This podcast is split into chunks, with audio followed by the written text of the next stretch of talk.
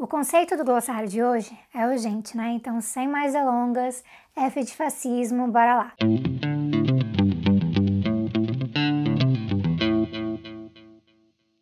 Eu acho muito importante enfatizar algo sobre esse vídeo aqui. Fascismo é um conceito que é político, que é sociológico e que é histórico. Aliás, todo, todo conceito, né, de uma forma ou de outra, é histórico, mas o de fascismo, especialmente, pede que a gente contextualize muita coisa. Tem vários vídeos na internet que fazem essa parte de situar sobre Mussolini, sobre Hitler. Uns vídeos são bons, outros não são muito bons.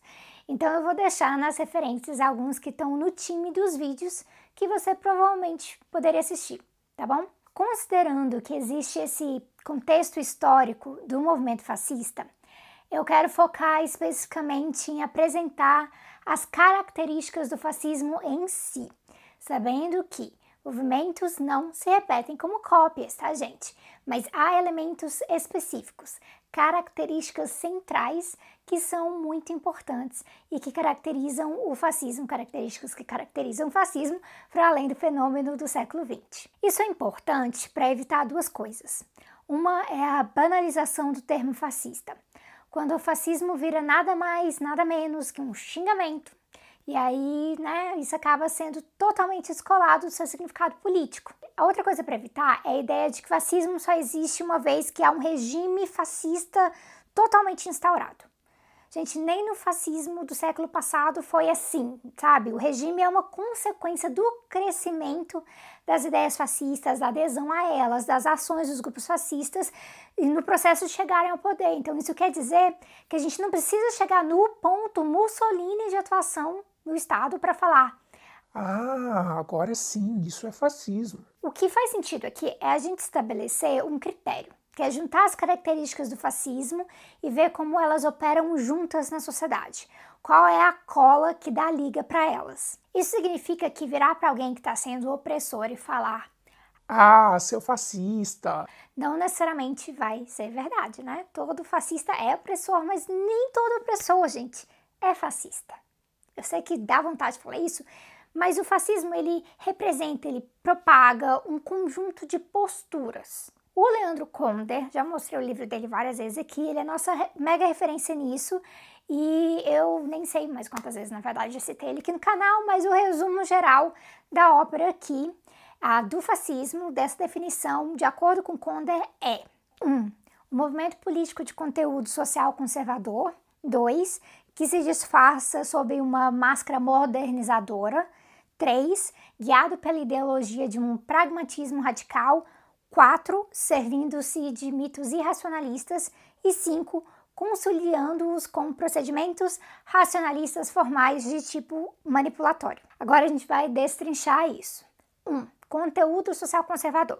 Isso significa que fascistas trabalham com ideias tradicionalistas, de retorno a valores tradicionais, valores que eles dizem estar ameaçados e que valorizam uma noção de lei e ordem excludente, bem de cima para baixo mesmo. 2.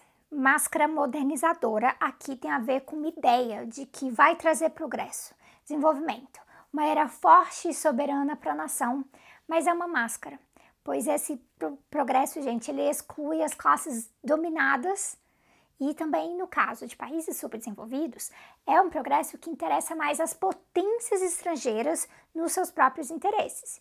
E também é uma máscara porque o projeto é tradicionalista, no fim das contas. O que nos leva ao ponto 3, ideologia de pragmatismo radical. Isso aqui significa que para os fascistas as coisas fazerem sentido é de menos. O objetivo não é defender o seu projeto em cima de coesão, de coerência, ganhar as pessoas porque fariam sentido, mas sim através de controle, de simbologias fortes, daquilo que dá resultado rápido, medo, pânico. É a separação da teoria da prática totalmente, o que importa é a ação final. Quatro mitos irracionalistas. E o mito não precisa ser real, nem precisa se tornar real para ser utilizado. Ele é uma cola que liga todos os elementos. Sem o uso desses mitos, uma máscara modernizadora e um conteúdo social conservador, eles são só isso. Não serão necessariamente fascismo, parte de um projeto fascista. E aí, cinco, procedimentos do tipo manipulatório. É, especificamente a manipulação de informações, seja plantando dúvidas ou com distorções bem objetivas mesmo. E claro, esses procedimentos variam com o lugar e a época, porque depende das condições materiais de um lugar. Por exemplo, o papel da rede social hoje, que é algo novo entre a importância da propaganda política para os fascistas. Não como ferramenta de politização, mas muito pelo contrário, né, gente? E lógico, isso está muito atrelado aos outros quatro fatores que eu falei. Para o Conde, esses elementos se casam com a ideologia do fascismo, que é chauvinista, no, no, no fanatismo ao redor de certos mitos, principalmente esse mito da pátria, da nação. É uma ideologia também antiliberal, no sentido de descaso com preceitos liberais ao redor de liberdade, direitos, principalmente direitos humanos, né? Antidemocrático, então sendo antidemocracia liberal, e aí isso pode envolver ou não desrespeito por eleições, né? E sempre, sempre é antissocialista sempre é anticlasse trabalhadora. Mas porque pode ser que alguém entenda, então, que se o fascismo é antiliberal, então ele não incorpora uma ideologia econômica liberal ou não tem relação entre os liberais com isso, de levar esse ponto. Não é isso. Se o fascismo normaliza a divisão de classes e é contra um levante da classe trabalhadora, os pilares liberais da economia capitalista vão ser super bem-vindos. O que eles não querem é que pilares políticos sociais atrapalhem. Aí também não significa que se o fascismo é antiliberal, isso faz do liberal antifascista. Não porque o antifascismo tem que bater em todas essas características do fascismo, inclusive o capitalismo, né? Então, porque o fascismo não é só uma dessas coisas, numa, é um conjunto dessas coisas com características específicas dependendo do tempo, algumas coisas com mais força, menos força, dependendo do projeto político e das condições da época. E a questão do mito, gente, aqui é muito importante, porque são esses mitos que dão a liga para esse conjunto. Humberto Eco, ele falava que essa mitologia envolve com muita força a questão do herói.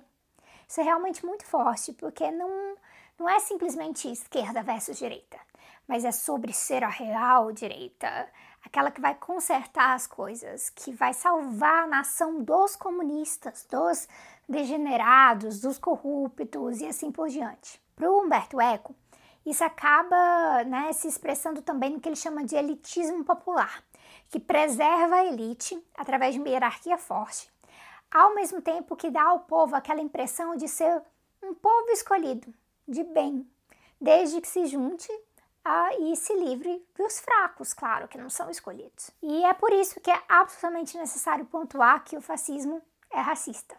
Ele bebe de fontes explicitamente racistas, ele cria os seus próprios irracionalismos e mitos racistas que são adaptados para o interesse da época e para um lugar específico, né? Então isso vai ter muita força não somente no ódio que é alimentado pela supremacia racial, mas porque existe também um interesse econômico, um interesse econômico em legitimar a exploração e violência contra certos grupos. No momento de crise, então, que é o momento muito propício para o crescimento de ideias fascistas, a gente sabe disso. Esse racismo, ele ajuda a legitimar o elitismo capitalista, para que uns paguem a conta dos outros. E esse racismo ele é justificado nas ideias dos fascistas ao redor também de grandes conspirações que rolam, que é parte dos irracionalismos, né? Que ajuda a sustentar a lógica de heróis. Heróis que precisam defender a pátria. Ah, mas eu também li que o fascismo é um movimento de massas. E aí? É, um movimento fascista quer absolutamente ser um movimento de massas. Aliás, muita gente, né, quer um movimento de massas. Bem nessa lógica deles, do elitismo popular, que beneficia e protege grupos seletos, mas com apoio vindo das massas. Então quer dizer que se não tem um movimento de massas, não é fascismo? Não é bem assim. Talvez queira dizer simplesmente que há alguma resistência na sociedade, que há oposição suficiente na sociedade que ajuda a impedir que os grupos que são sim fascistas tenham adesão suficiente. O que pode acabar enfraquecendo esses grupos ou levando os grupos a reavaliar os seus métodos é, de poder e, por exemplo, partir para mais coerção ou para o fechamento direto do regime para garantir o seu poder golpes e coisas assim. Tem muito mais a aprender sobre fascismo, então não esqueçam de conferir nas descrições. O glossário é sempre né, um vídeo mais resumido, mais um resumo, introdução. E se você achou interessante, curte, comenta e compartilha. E se inscreve também, se não está inscrito ainda, gente. Valeu, você que já está inscrita e sempre acompanha por aqui. Até mais. É, galera, um parêntese sobre esse vídeo. Como vocês podem ver, eu tô doente. É, já faz bastante tempo, problema né, da minha laringe, ah, relacionados a outros problemas de saúde, ah, não é necessariamente abuso de voz, ah, eu sempre fiz exercícios fonoaudiólogos antes de gravar e tudo mais, é, são outras questões que eu não me sinto confortável falando, mas isso significa que está muito difícil para mim produzir vídeos. Então eu tentei colocar esse, eu sei que a voz tá horrorosa, que ela tá horrível, que é um saco, mas eu também não queria deixar de colocar esse conteúdo aqui no canal. Então eu agradeço bastante a compreensão com a qualidade da voz nesse vídeo, mas também caso eu tenha que desaparecer mais algum tempo por conta de tratamento e coisas assim, tá bom? Muito obrigada.